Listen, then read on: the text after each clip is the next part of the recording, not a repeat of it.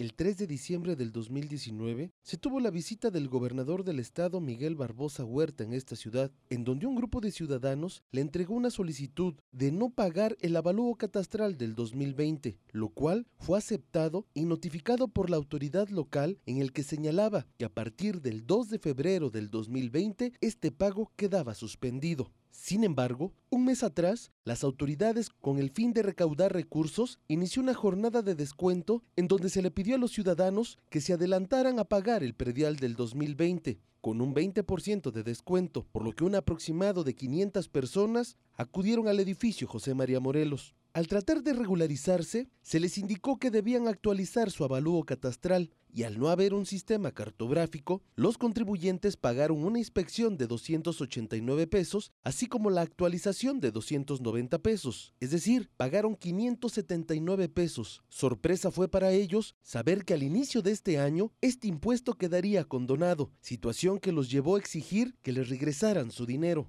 La inconformidad es que el querer ser un ciudadano cumplido y ayudar al ayuntamiento fueron la burla de las autoridades, pues en sus recibos especifica que el pago fue por una asignación de la clave catastral e inspección ocular para verificación a solicitud del contribuyente, cuando señalan que ellos nunca lo pidieron. Apoyados hoy del Frente de Organizaciones Sociales, se exige a las autoridades municipales les regresen a los 500 ciudadanos los más de 500 pesos que pagaron por este impuesto, pidiendo que las autoridades estatales paren con el mal manejo de los recursos que ha hecho esta administración y que sigan utilizando a la ciudadanía a su antojo, pues a decir del mismo regidor de Hacienda Víctor Canán, no se regresará un solo peso. Para Mega Noticias, Iván Fierro.